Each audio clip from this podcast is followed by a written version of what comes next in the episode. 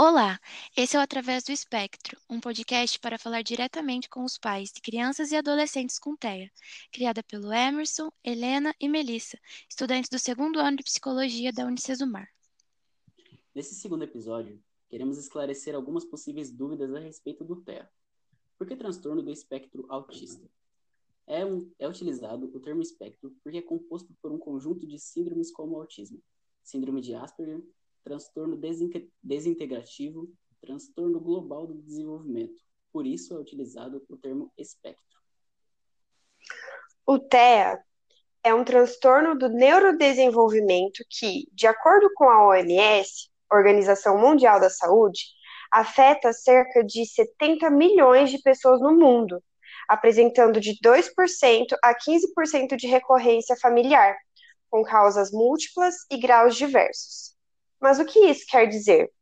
O que é transtorno do, do neurodesenvolvimento? O que é recorrência familiar? Bem, transtorno do neurodesenvolvimento é caracterizado pela má formação do sistema nervoso.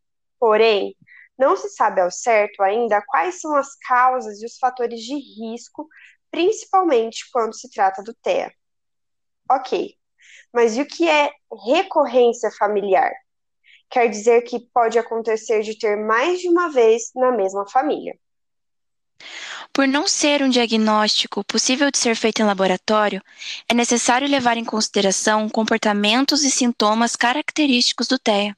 Para isso, é interessante consultar um neurologista, um psiquiatra e psicólogo para que o diagnóstico seja feito de forma completa. Mas quais são os sintomas que devem nos deixar em alerta para o diagnóstico precoce? São os atrasos na fala, padrões e comportamentos repetitivos, como, por exemplo, piscar muitos olhos ou agitar os braços e as mãos. Dificuldades em socializar, preferir ficar sozinho ou não conseguir interagir com outras crianças.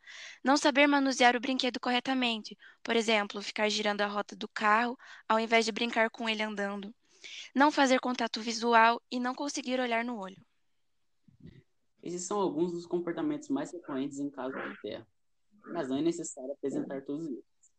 É importante entender que é um espectro, e justamente por isso, cada caso irá apresentar suas características particulares. Se você tem dúvidas se seu filho tem ou não TEA, não hesite em procurar um médico.